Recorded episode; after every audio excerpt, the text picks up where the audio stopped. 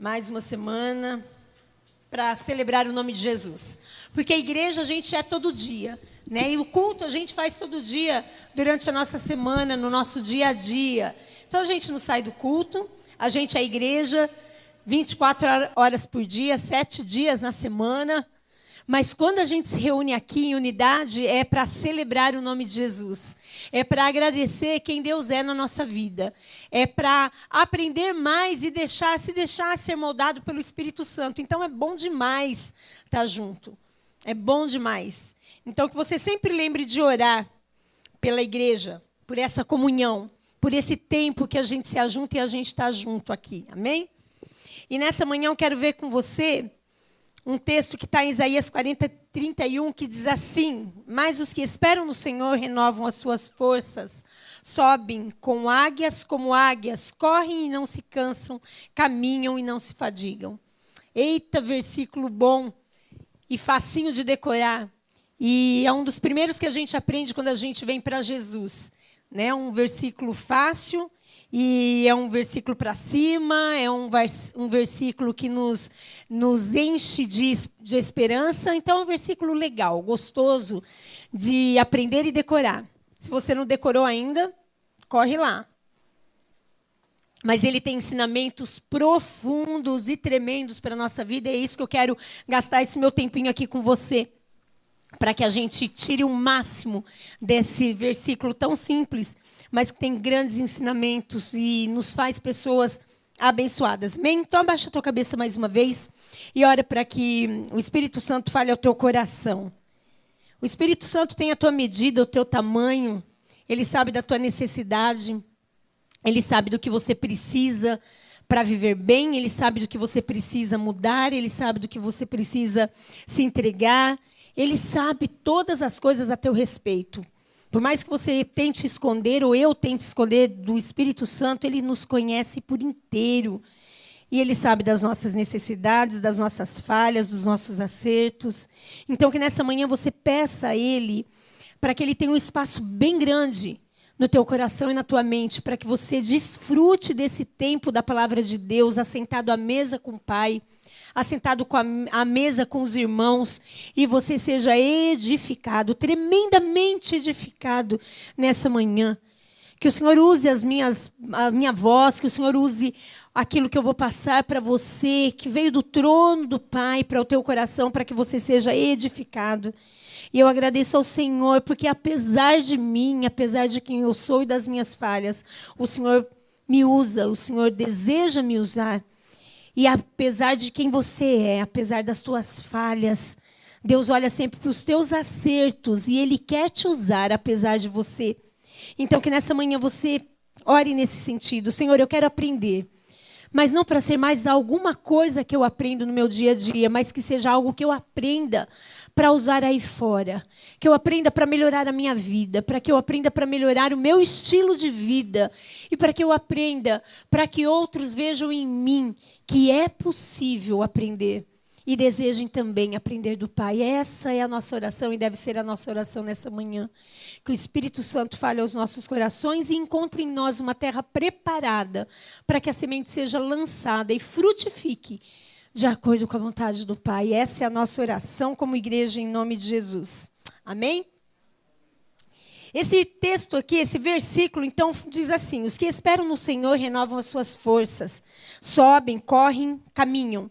E quando a gente para para falar em esperar, a gente pensa que esperar é, é, a gente fica parado, né? A gente fica no local, a gente não se move, a gente não se demove, porque a gente está tá esperando algo. Então a gente permanece parado. E esperar aqui o Senhor nos ensina de uma maneira completamente diferente do que a gente pensa. Ele diz aqui que a gente, enquanto espera, a gente está em movimento. A gente não fica parado, a gente não fica estagnado, a gente não fica sem se mover. Ele diz que enquanto a gente espera, a gente sobe, a gente corre, a gente caminha. Então é diferente do que a gente aprendeu ou do que a gente entende por esperar, quando a gente fala das coisas espirituais, quando a gente fala acerca do reino de Deus. É diferente. A gente espera em movimento. A gente espera no Senhor enquanto a gente é ativo e proativo no reino. Porque as coisas vão acontecendo de acordo com o que o Senhor deseja, de acordo com o nosso movimento. Esperar não é algo fácil. Mesmo que seja em movimento, porque aí a gente fala assim, ah, então fica mais fácil.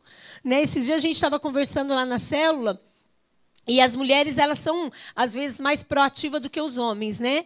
Então, para o homem, esperar é um pouquinho mais fácil do que, muitas vezes, para a maioria das mulheres, esperar.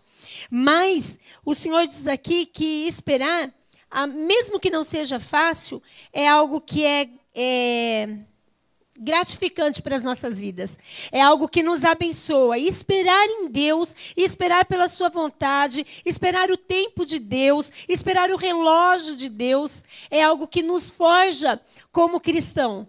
Então nós temos que aprender a esperar, homens ou mulheres, com dificuldades ou não, nós temos que aprender a esperar em Deus e esperar que a vontade dele se cumpra em nós. Enquanto a gente espera, a gente é fortalecido e a nossa fé é aumentada. E a nossa paciência, ela é forjada dentro das nossas vidas. E esperar no Senhor e aquietar-se no Senhor, ainda que em movimento, é algo valioso e grandioso da parte de Deus para com as nossas vidas. Então, eu queria falar um pouquinho com você nesse, nesse versículo que nos compara a uma águia. E eu já falei com vocês aqui, eu já, já trouxe uma palavra sobre a renovação da águia.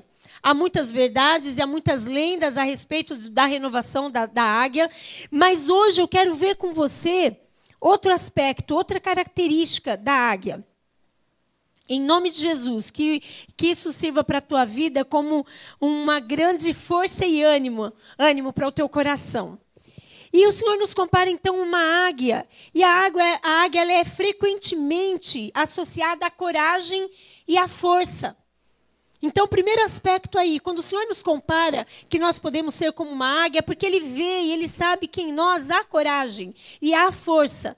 Embora muitas vezes nós não achemos, não acreditemos que em nós há coragem e força, mas existe isso em nós. Então a águia ela é frequentemente associada a essas duas características, é chamada de rainha dos céus pela sua soberania, beleza imponência. Então o Senhor nos compara, não nos compara a qualquer ave, ele nos compara a esse tipo de ave. A águia é uma ave com características extraordinárias, e para você ter ideia, é a ave que mais é citada na Bíblia em vários versículos. A águia tem características que Deus espera que eu e você, como cristão, venhamos a ter também. Então é isso que nós vamos discorrer aqui rapidinho sobre essas características que o Senhor espera de nós.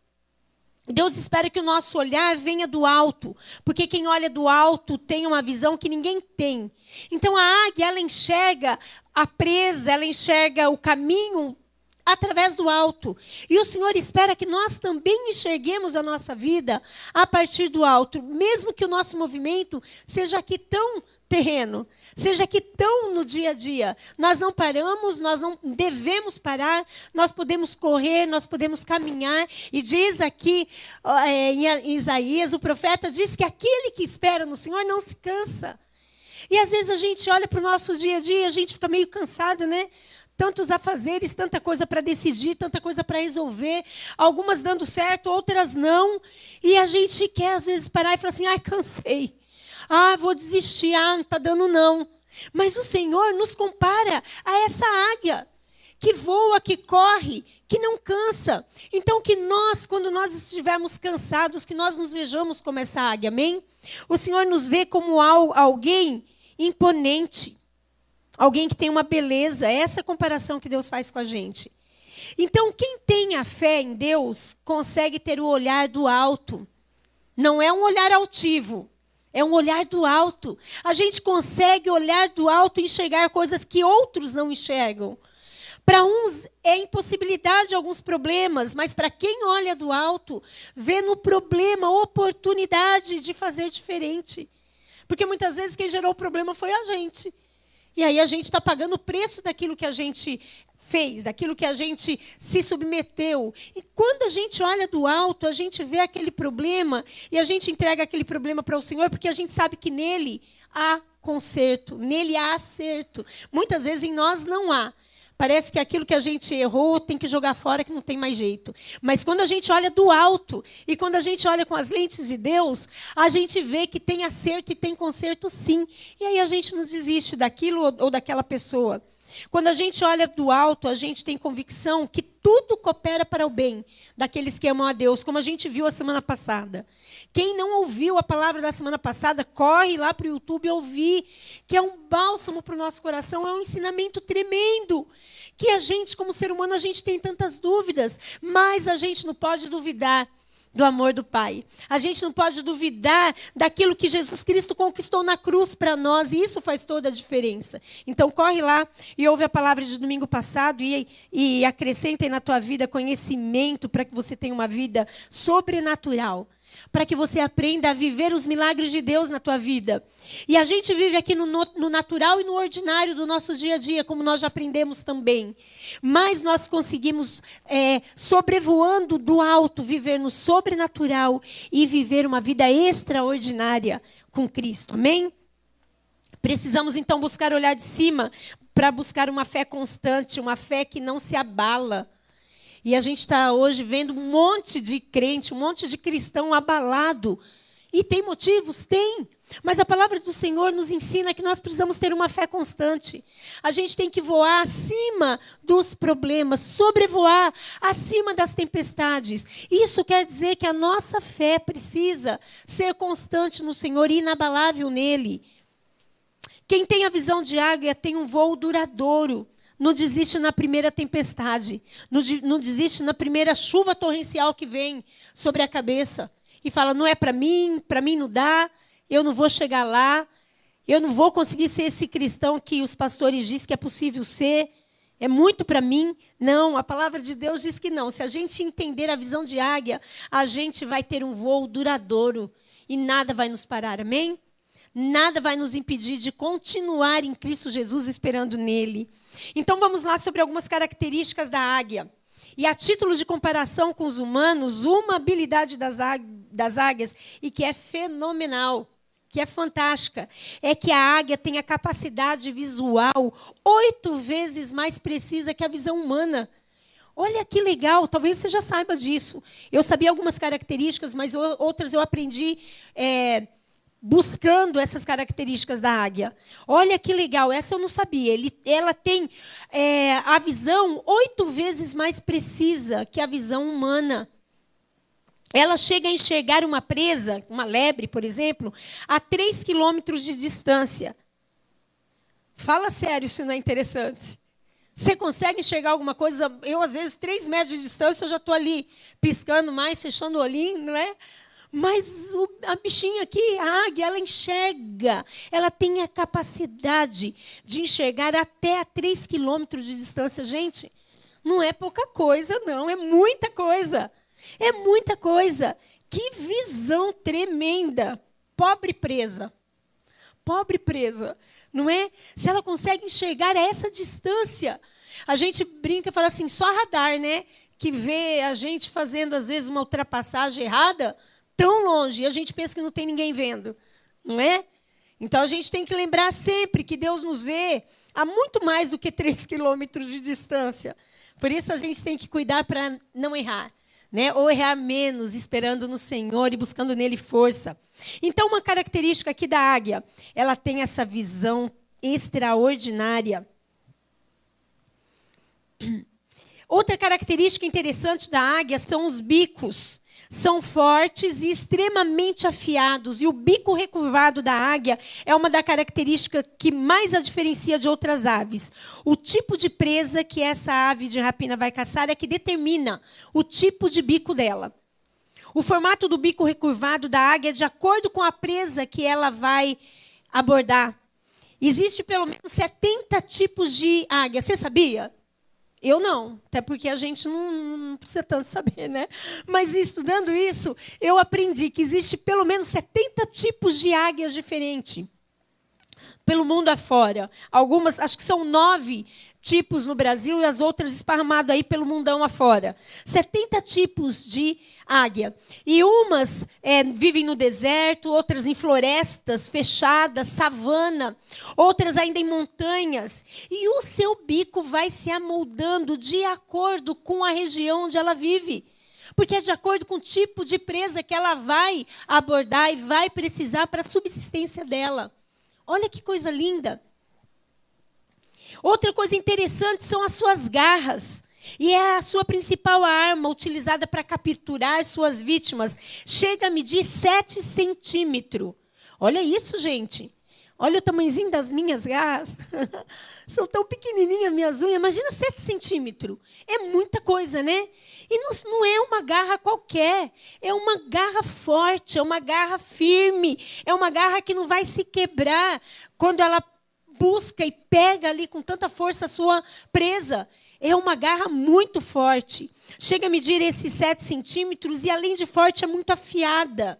Muito afiada. E é o que vai determinar a captura rápida no voo rasante dessa ave. Então, o interessante é que o tipo de garra vai variar também, de acordo com o tipo de presa que essa ave de rapina vai consumir. Olha, olha cada detalhe legal, né? Uma outra coisa que eu pulei aqui, pulei,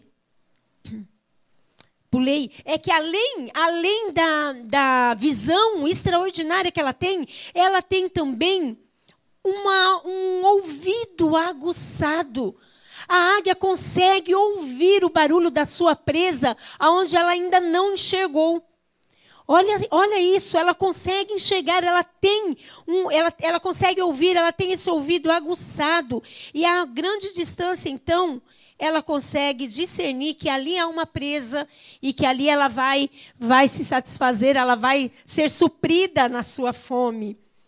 Então, são detalhes de uma ave que Deus nos comparou a ela. Ele diz que o que espera no Senhor são comparados a, a, a uma águia. Olha só, então ele quer dizer que nós podemos ter olhos extraordinários para enxergar aquilo que outros não enxergam. Quem não espera no Senhor não tem um olhar aguçado, um olhar é, é, facilitado para ver e enxergar coisas que aquele que não espera no Senhor não tem. Aqui diz que os nossos ouvidos, então, se nós esperamos no Senhor, nós vamos discernir as situações através dos gritos dos desesperançados, o grito dos nossos filhos quando pedem ajuda, o grito dos nossos vizinhos, o grito dos nossos amigos, dos nossos familiares porque nós temos um ouvido aguçado. E por mais é, é, é, pequeno, por menor que seja a necessidade e o grito de alguém, o sussurrar de alguém, a gente tem um ouvido aguçado para discernir a necessidade do outro. Amém? Porque nós podemos ser, nós somos comparadas a essa águia. Presta atenção em mais um detalhe fenomenal da águia que diz respeito às suas asas. Então, assim, o bico e a garra vão se amoldar de acordo com a necessidade dessa ave. E essa outra característica fantástica que eu marquei aqui é sobre as, as asas e sobre as penas da águia.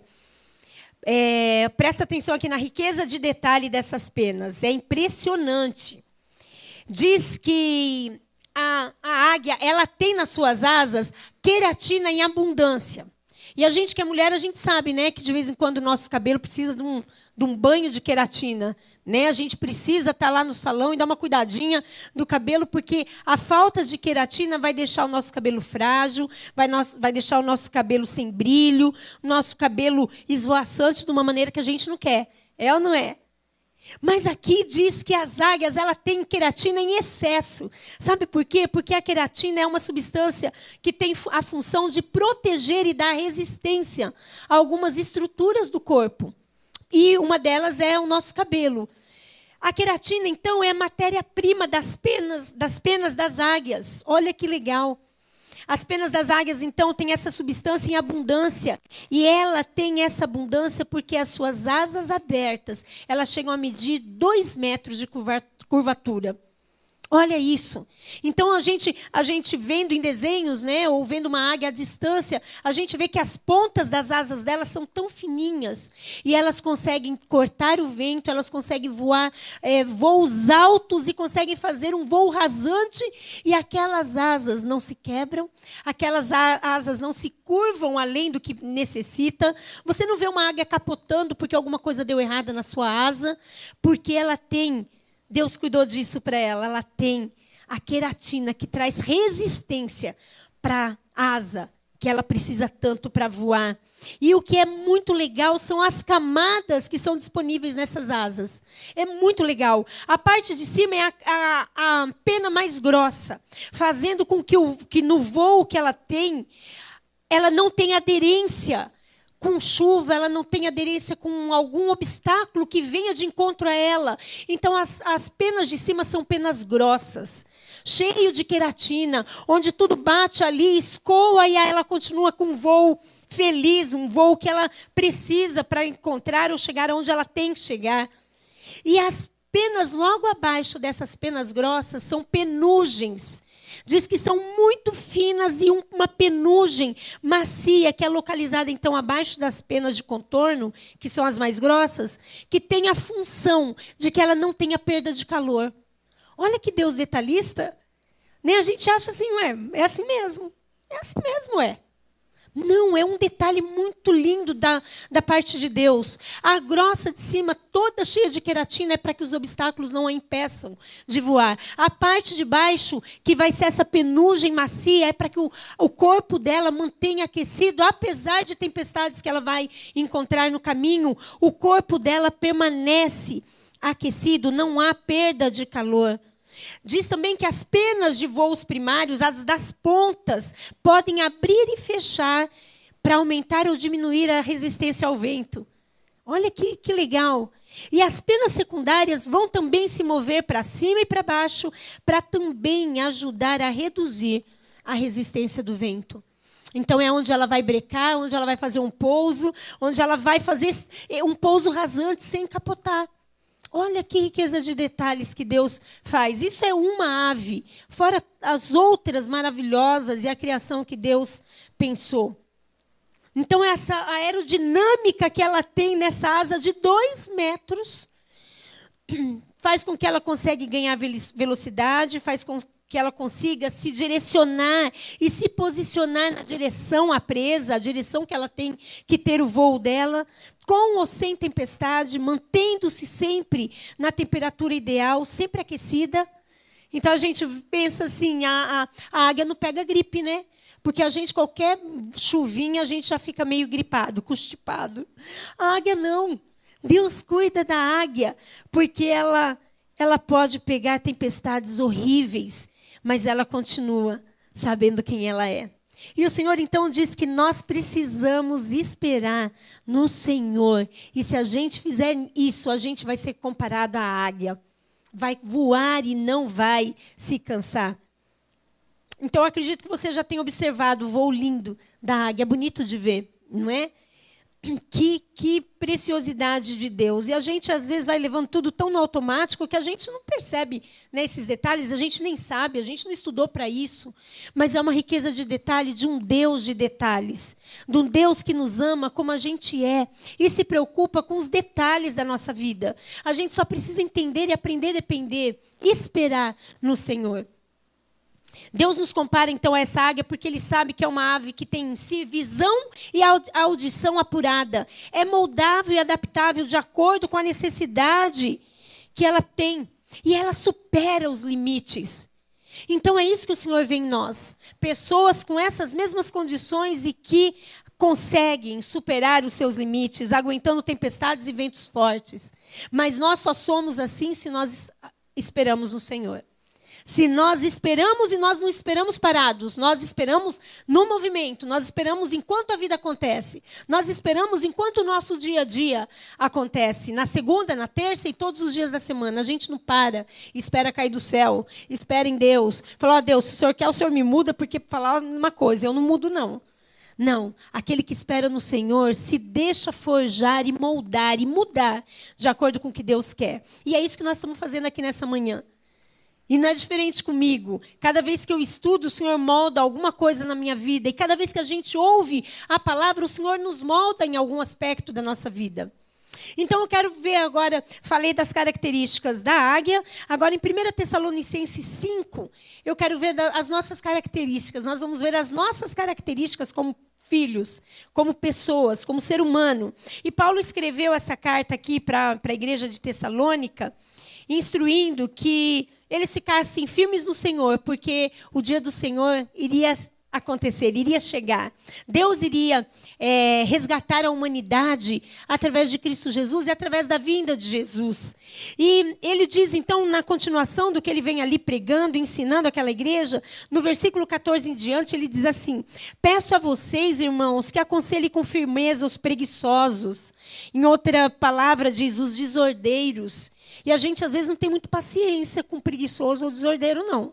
A gente fala, ah, filho, vai aprender. Não. O Senhor diz aqui na palavra, através de Paulo, eu peço a vocês, irmãos, que aconselhem com firmeza os preguiçosos, não desistam deles. Deem coragem aos que têm pouco ânimo, ajudem os fracos na fé e tenham paciência com todos. Aqueles que ainda não entenderam que podem olhar por cima da tempestade, aqueles que não entenderam ainda que podem voar no alto como a águia voa, são os mais frágeis na fé. Tenham paciência com todos. Tomem cuidado. Aqui quer dizer moderação. Tenham moderação. Cuidem, né? Para que ninguém pague o mal com o mal. Pelo contrário, procurem em todas as ocasiões fazer o bem uns aos outros e também aos que não são irmãos na fé. Então, aqui, cai por terra aquilo que um dia a gente aprendeu, que a gente fica no nosso gueto de cristão porque a gente não quer se contaminar. Não, o apóstolo Paulo fala assim: não, não, não, não, não. Você tem que ser gente boa no meio dos cristãos, sim. Entre os irmãos, sim. Mas também aos que não são irmãos na fé.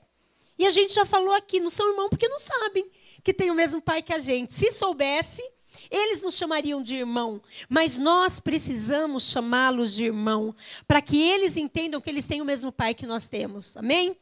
Então, olha aqui, tomem cuidado para que ninguém pague mal com mal. Pelo contrário, procurem todas as ocasiões fazer o bem uns aos outros e também aos que não são irmãos na fé. Estejam sempre alegres. Filipenses 4 diz assim: Alegrai-vos no Senhor. Outra vez eu te digo: alegrai-vos. Aí no versículo 17 diz: Orem sempre, sejam agradecidos a Deus em todas as ocasiões. Isso é o que Deus quer de vocês por estarem unidos com Cristo Jesus. Não atrapalhem a ação do Espírito Santo. Não desprezem as profecias, examinem tudo, fiquem com o que é bom e evitem todo tipo de mal. Que Deus, que nos dá a paz, faça com que vocês sejam completamente dedicados a Ele. E que Ele conserve o espírito, a alma e o corpo de vocês livres de toda mancha, para o dia em que vier o nosso Senhor Jesus Cristo. Aquele que o chama é fiel e vai fazer isso. Amém? Então você pode falar assim: ai, pastora, muita coisa. Muita coisa. Eu não sou nem metade disso aí. Não dá, não.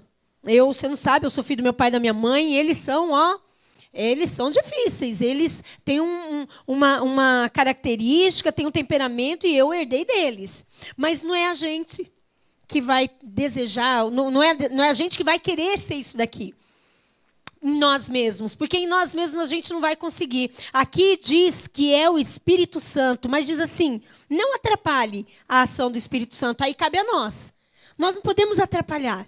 Se o Espírito Santo fala ao nosso coração que a gente tem características de filhos de Deus e a gente pode ser desse jeito, a gente não atrapalha o Espírito Santo, não. A gente deixa ele moldar a nossa vida. Por quê? Porque ele quer conservar o nosso espírito, a nossa alma e o nosso corpo livres de todo atrapalho, livres de toda mancha, livres de todo problema.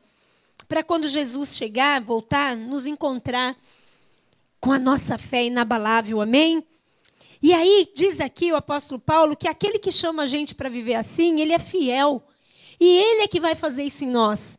Então não vai doer a gente desejar viver isso que o apóstolo Paulo está pedindo aqui para a gente. Viver com moderação, fazer um bem, não pagar mal por mal, é, ter paciência com as pessoas, levar coragem para quem está desanimado, ajudar os que, é fraco, os que são fracos na fé, ter paciência, estar alegre sempre orar sempre, ser agradecido em toda situação a Deus, não desprezar as profecias. Então a gente precisa conhecer a palavra para a gente saber o que é profecia, o que é profetada, né? E saber discernir, diferenciar, examinar tudo e ficar só com o que é bom. Então, quando a gente olhar para uma pessoa ou que tem defeito igual eu e você, ou que nos faz mal, porque um dia a gente também fez mal, a gente retenha dela só o que é bom a gente faça um acerto e permaneça na nossa mente o que tem de coisa boa que a pessoa nos fez um dia, amém? E jogue fora aquilo que a pessoa nos fez de mal, para que a gente não pague mal por mal. E isso é a ação do Espírito Santo na nossa vida, não é algo que a gente consegue em nós mesmos. Então nós vimos as características da águia e nós vimos a característica do filho de Deus. E onde é que Deus nos compara? A águia com o filho. Como? Essa instrução, então, tem que reverberar nas nossas mentes. Tem que ficar no nosso, na nossa mente, no nosso coração todo dia, para que a gente deseje isso. E o apóstolo Paulo mal sabia que aquilo que ele ensinou lá na igreja de Tessalônica é algo que a gente precisa hoje ainda. É algo que nós, como seres humanos, ainda temos as mesmas debilidades que aqueles irmãos tinham lá. E como é bênção para nós entendermos, estudarmos e praticarmos isso hoje. Porque aqui ele nos instrui a ser inspirador, ajudador, paciente, moderado, bondoso. Isso não é fácil em nós mesmos. Né? E eu sempre brinco quando eu me comparo com o Júlio, eu ainda falo, faço para você. Parece que Deus te deu uma porção maior, mas para mim é mais difícil. Não é não. Às vezes eu brinco com isso, mas eu até parei de brincar. Porque se é fácil para ele, e não é fácil para ele porque é na dependência do Espírito, para mim tem que ser na mesma facilidade, porque é na dependência do Espírito. Porque nós vamos ter um um do outro diferenças nas nos temperamentos. A gente é diferente um do outro. Mas no, na, no, no naquilo que diz respeito ao que o Espírito dá para nós, de fruto do Espírito, em dons, em talentos, é direto de Deus. Então independe da gente. Então, fazendo essas duas leituras, a gente pode então comparar a trajetória do voo da águia com a nossa trajetória aqui na Terra. Amém? Cada um aqui sabe dos desafios que enfrentam. Você sabe o que você tem amanhã pela frente para enfrentar, segundona, né? Mas graças a Deus que a primeirona da semana, o primeiro dia nós estamos aqui. Alguns aqui na internet, assistindo e ouvindo tudo, não é? E outros aqui presencial, que bênção! Porque nós escolhemos o primeiro dia da semana estar celebrando ao Senhor. E estar aprendendo e ouvindo do Senhor para que a gente seja moldado por Ele. Então, o apóstolo Paulo diz aqui: alegrai-vos no Senhor e seja agradecido em todas as situações. E quando a gente olha para os desafios que muitas vezes a gente vai começar a enfrentar amanhã, a gente acha que não dá, não. A gente fala assim, mas é difícil. Mas é porque você não está vivendo o que eu estou vivendo. Você não sabe a luta que eu tenho. Você não sabe o diagnóstico que o médico deu. Você não sabe que amanhã vence meu aluguel. Você não sabe o tamanho da minha luta, da minha dívida, do meu problema de saúde. Você não sabe. Mas Deus sabe. Você não sabe das minhas lutas. Eu não sei das suas. Mas Deus sabe das minhas e das suas. Amém? E é para Ele que nós vamos correr. É nele que nós vamos esperar. E quando a gente vai murmurando, reclamando, é como se a gente estivesse colocando uma lente de aumento nas situações que a gente tem que enfrentar a partir de amanhã ou de hoje à tarde. Quando a gente murmura, quando a gente duvida, quando a gente questiona, é uma lente de aumento. E o problema e a dificuldade, ela se potencializa. É esse entendimento que a gente tem que ter. Tudo fica mais pesado e a visão vai ficando turva. A visão vai ficando limitada e parece impossível haver mudança. E aí a gente fala assim: não dá para mudar. O meu, meu relacionamento com meu filho não muda mais. Já criou uma crosta, já criou uma barreira, já criou um problema. Mas em Cristo há mudança sim, porque nós vamos olhar de cima, amém? A gente vai enxergar a bênção três quilômetros antes da gente viver a bênção. Você consegue crer nisso, amém? Se a gente olha para o nosso imediato, um metro, a gente não vê mudança. Nem no outro, nem na gente. Mas se a gente espera no Senhor e a gente vai ter a visão de águia, a gente consegue acreditar que lá no futuro, próximo, a mudança pode acontecer. Porque eu entendi que eu não vou atrapalhar o Espírito Santo na ação dele com a minha vida. Mas eu vou olhar com olhar de águia. Eu vou enxergar como Deus enxerga. Eu não consigo enxergar nem 3 metros, às vezes 30 metros lá na frente, algo pequeno. Mas Deus enxerga muito mais do que 30 metros. Ele enxerga as coisas pequenas que muitas vezes a gente não dá valor na nossa vida. Amém? Que nós tenhamos visão de águia. Ele está nos fazendo enxergar a bênção à distância. Por isso que ele não, não, não colocou ali de maneira largada é, que a gente é comparado à águia. Não! Ele disse isso porque tem uma implicação muito séria nisso. A gente tem visão em Deus, visão de fé, com as lentes de Deus. A gente muitas vezes canta, né? A gente cantou aqui, meu Deus, que delícia, que bênção de louvor, de adoração. E a gente canta, decora. E a gente às vezes nem sabe que a gente está cantando a Bíblia. Que bênção isso. Mas a gente canta e na, na, hora que a gente enfrenta o primeiro problema, a gente acha que a gente vai sucumbir, que a gente não vai conseguir, que a gente não vai vencer, que a gente não vai conseguir ter atitude de filho de Deus. E aí sabe que atitude que a gente tem de galinha? E Deus não comparou a gente a uma galinha, Deus comparou a gente a uma águia. A galinha, ela cisca onde ela está. Você já viu galinha? Ela cisca só onde ela está, ela come coisinha pequena, ela tem uma visão pequena ali, limitada. Deus não comparou a gente à galinha. E a galinha tem pena, a galinha tem bico, a galinha tem garra, a galinha tem asa, mas ela não faz o que a águia faz. E Deus não comparou a gente à galinha, Deus comparou a gente à águia. Então a gente tem que parar de ter visão pequena. É, é, esperando no Senhor, em movimento esperando no Senhor agindo, esperando no Senhor fazendo, na dependência do Espírito Santo, para que a gente não saia dando voo por nós mesmos, amém? E falando, eu sou filho do rei, eu posso tudo, eu quero tudo, eu compro tudo, e não é assim. Então a gente não pode ter visão, visão de galinha, mas a nossa visão de águia é na dependência do Senhor, porque a gente espera no Senhor. Amém? Deus já, já nos reconciliou, reconciliou com Cristo Jesus. A coisa pode não estar do nosso jeito, mas a, a, a, aquilo que a gente precisa, a bênção maior já foi conquistada em Cristo. E a gente às vezes fala, é, nós ainda estamos esperando por, pelo que há de vir. O melhor já aconteceu na nossa vida. Cristo já nos reconciliou com o Pai. A coisa pode estar, não estar do jeito que a gente queria, mas o fato de a gente estar vivo é motivo de gratidão, amém? O fato de você ter para onde voltar, o fato de você ter uma igreja para estar, irmãos para te acolher, você ter condição de orar. A palavra de Deus diz que a gente pode orar. Então a gente não precisa ficar dependendo só da oração do irmão. É uma bênção.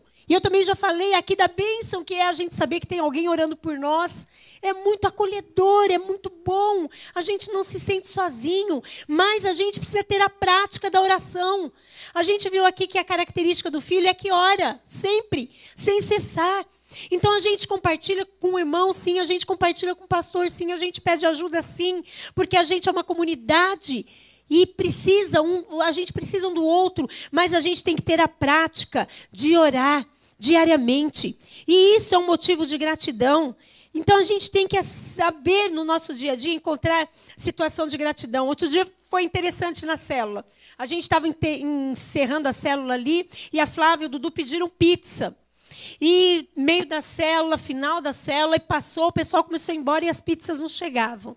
Né? E a Flávia fez uma pergunta interessante. Ela falou, pastor, é, o que, que tem de bom em a, pizza, em a pizza ter atrasado tanto? O pessoal já foi até embora. O que, que tem de bom nisso? Porque às vezes a gente realmente não consegue ver as coisas boas naquilo que não é tão bom. E a Flávia mesmo chegou a essa conclusão. Ela falou, ah, eu entendi uma pizza, como, como ela comentou, ela ligou na, na, na, pizzaria e falou: olha, o pessoal já foi embora, eu nem quero tudo isso de pizza mais. Aí a pessoa assumiu o erro da demora e falou: não, pode ficar com ela, e é, uma, uma ou duas a mais, sei lá, uma, né? Você nem precisa pagar. E aí a Flávia falou: entendi, então. Era para que o pessoal da portaria pudesse comer uma pizza quentinha, porque era muito lá para gente, né? E rapidinho, o próprio, o próprio entregador levou aquela pizza para o pessoal da portaria. E aquelas pessoas foram abençoadas com alguma coisa que a gente às vezes não entendeu. Por que, que demorou tanto? E a gente ficou lá, né? A gente estava com fome. Algumas pessoas ficaram até o final para comer aquela pizza que já tinha sido pedida, né? Que delícia! Mas teve um propósito maior naquele erro, naquele atraso. Pessoas que não estavam esperando pizza comeram. Pessoas que, não, que talvez estavam ali no turno da noite com fome. Chegou uma pizza deliciosa. Amém? Então, gente, é isso que a gente tem que ver. Parece tão uns exemplozinhos bobos, mas isso é o dia a dia da nossa vida.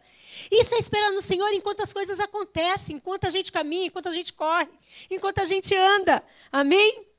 Então, a gente ter o coração grato, até pelos atrasos que a gente às vezes não entende. Tem um propósito, tudo na nossa vida. Se a gente está esperando no Senhor, Amém? A gente precisa aprender a não tomar decisões definitivas, decisivas em cima de problemas temporários. Os problemas vêm e vão. As tempestades vêm e vão, e a águia sabe disso. E Deus preparou a águia com essa asa maravilhosa, que a chuva bate e não derruba ela. Mas a gente tem asinha fraca. a gente tem asinha de galinha. Muitas vezes a gente tem asinha que não dá um voo de um metro. Porque a gente tem medo, a gente é inseguro. Mas a gente tem que entender que a gente tem asa de águia. Amém? E não de galinha. A gente pode dar voos quando a gente espera no Senhor, porque a gente sabe que a gente vai ter um lugar para chegar, um descanso, porque a gente não desistiu. Amém? Asas de águia. Em nome de Jesus, a gente tem que sair do piloto automático e depender do Senhor. Aqui ele nos instrui a ser inspirador, ajudador e paciente. E nós estamos terminando o mês de outubro. Hoje é o último dia, né? 31. Que dia! Né? O dia que o pessoal aí comemora o Halloween. E nós tivemos ali, é, acho que foi a Gra que colocou no grupo, é, uma, uma mensagem muito clara, prática e simples sobre o Halloween. Mas que é um ensinamento muito grande, gente. Vamos prestar atenção naquilo que a gente permite, nas, per, nas coisas permissivas aos nossos filhos, que parece tão bobinho. Vamos estar atento como filho de Deus. Amém? Então, olhem lá, se você não viu um postzinho lá, eu até fiz um comentário embaixo, falando sobre o Halloween, os cuidados que a gente tem que ter em nome de Jesus, e entender que essa inspiração, que é uma característica que o apóstolo Paulo fala aqui do filho, do filho de Deus, é uma inspiração que começa pela nossa casa, para os nossos filhos, porque os nossos filhos vão aprender muito mais com aquilo que a gente vive do que aquilo que a gente fala. E nós gastamos esse mês, é, passamos esse mês trabalhando isso, amém? Foi um aprendizado para mim como mãe, e eu tenho certeza que foi aprendizado para você também como mãe e pai. Nossos filhos, eles vão aprender com aquilo que a gente faz em casa. Então presta atenção como você age na tua casa. O mês de outubro está acabando. Infelizmente encerra com um dia ruim, de comemoração errada aos mortos, mas nós estamos aqui hoje para comemorar e celebrar o nome do Senhor. Amém? Aquele que é vivo e vive para sempre. Amém? Essa, essa deve ser o entendimento da igreja de Jesus. Cuidado com as brincadeirinhas que a gente permite os nossos filhos fazer. Cuidado com as fofocas que a gente comete dentro de casa. Cuidado com aquelas, aquelas palavras que a gente acaba maldizendo o irmão, falando mal do outro, né? Palavras cheias de preconceito. Os nossos filhos vão aprender isso. E depois lá na frente a gente vai reclamar porque o nosso filho virou fofoqueiro, porque o nosso filho virou maldizente, porque os nossos filhos são cheios de preconceitos, mas eles aprendem isso dentro da nossa casa.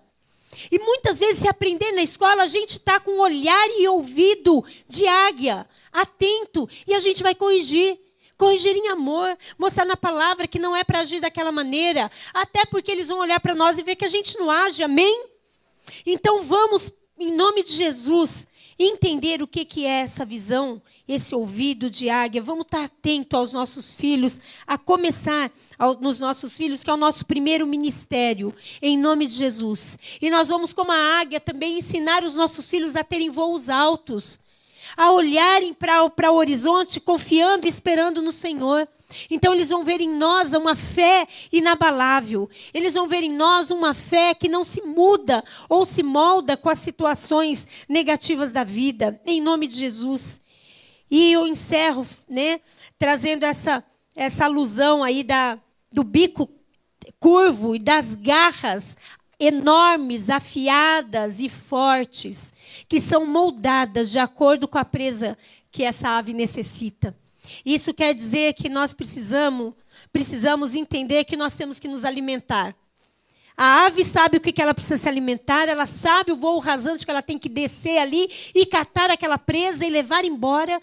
E diz os entendidos que às vezes ela pega uma ovelha na sua garra e voa. Eu nunca vi isso, talvez você também não tenha visto, mas imagina a força dessa garra que foi moldada de acordo onde ela está para pegar aquele tipo de presa, porque ela precisa se alimentar e precisa se alimentar bem para continuar os voos dela. Meu querido, eu e você, nós precisamos nos alimentar. E esse alimento vai moldar as nossas garras, vai moldar o nosso bico. Então a gente prega aqui incessantemente, e a gente prega na nossa casa, e a gente busca viver isso. Buscar se alimentar do que é saudável, para que a gente tenha uma vida saudável, amém? Espiritualmente falando.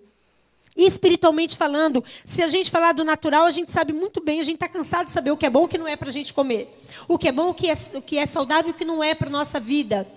Mas eu estou trazendo aqui na, na questão espiritual, cuidado. Não vamos nos encher de tanto lixo. E aí a gente fala que a gente não tem tempo de ler a Bíblia. A gente fala que a gente não tem tempo de orar. A gente não tem tempo, mas a gente tem tempo para Netflix. A gente tem tempo para o Instagram. A gente tem tempo para o Facebook. A gente tem tempo para tantas outras coisas. E às vezes a gente não se alimenta daquilo que vai nos forjar que vai nos forjar. E aí, quando passa uma situação, a gente perde porque as nossas garras estão frágeis, porque o nosso bico não está preparado, e a gente vai então se vendo como derrotado na vida espiritual, porque a gente não se alimentou daquilo que tinha que se alimentar. A águia ela é forjada no alimento dela. Ela é forjada e o bico dela vai triturar o alimento que ela pegou. A garra dela vai sustentar aquilo que ela pegou. Nós somos sustentados pela palavra de Deus e a gente vai ser derrotado a gente não vai ter substância, a gente não vai ter aquilo que a gente precisa para vencer as lutas da vida se a gente não se alimenta corretamente. Amém? Então, meu querido, que em nome de as... Voltou.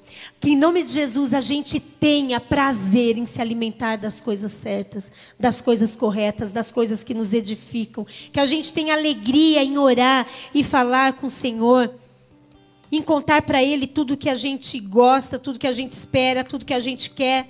Eu, quando tenho uma novidade, eu não vejo a hora de encontrar o Júlio e contar. Ou se eu não vou encontrar, eu ligo. Se eu não ligo, eu mando um WhatsApp, mas eu quero contar para Ele. É assim com Deus, é assim com o nosso amado. É assim que tem que ser com a nossa vida espiritual, contar tudo para Deus. Contar o que deu certo e o que deu errado. Contar para o Senhor e deixar Ele forjar a nossa vida para um propósito maior, amém? A nossa vida tem um propósito maior aqui na terra. Então, que você seja preparado como a águia, em nome de Jesus. Abaixa tua cabeça.